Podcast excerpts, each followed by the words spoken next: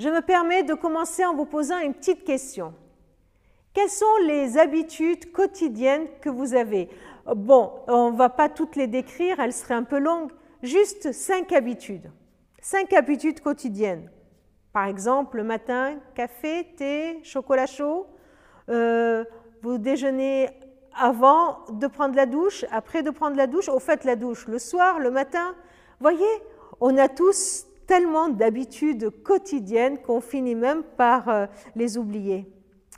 Euh, est-ce que vous avez des habitudes que vous auriez envie qu'elles changent? Par exemple, préférer prendre toujours l'escalier au lieu de prendre un ascenseur, euh, arrêter de mettre du sucre dans le café, faire un peu plus de sport, lire un peu plus sa Bible. Voyez, est-ce que vous avez des, des habitudes que vous vouliez arrêter, en prendre d'autres. Il paraît qu'il nous faut deux mois pour changer une habitude, ou deux mois pour acquérir une habitude, pour que quelque chose que nous faisons devienne une habitude. Il faut déjà repérer ce qui, dans notre vie, euh, euh, ne, convient pas et, et vouloir, vouloir le remplacer, changer une mauvaise habitude par une bonne habitude. Paul nous fait cette recommandation dans Romains, dans l'Épître aux Romains au chapitre 12, verset 2.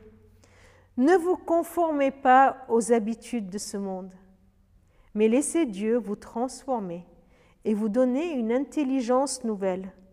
Vous discernerez alors ce que Dieu veut, ce qui est bien, ce qui lui est agréable et ce qui est parfait. En gros, il nous dit, Choisissez votre habitude. Ayez conscience qu'autour de vous, dans le monde où nous vivons, la culture, l'ambiance où nous sommes, dans le travail, dans les études, il y a des habitudes, des façons de faire, des façons de penser. Normal, on prend très vite et très facilement les habitudes du milieu dans lequel nous nous trouvons. Et là, Paul dit, attention, ne vous modelez pas, ne vous conformez pas à cela mais laissez plutôt Dieu vous transformer. Laissez Dieu transformer nos habitudes en nous donnant une intelligence nouvelle.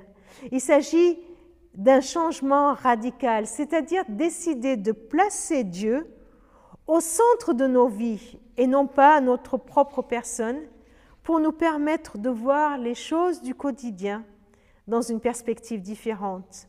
Un choix à faire au quotidien, laisser Dieu nous transformer pour, voir ce que lui, il veut, pour qu'il puisse nous conduire vers ce qui est bon, vers ce qui est bien, vers ce qui est parfait.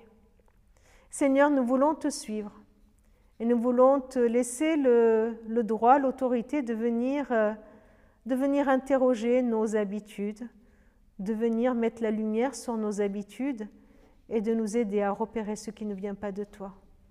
Seigneur, nous voulons te suivre, toi, pour que nous puissions choisir ce qui est bon, ce qui est agréable, ce qui est parfait. Merci Seigneur, parce que c'est toi qui vas nous aider. Amen.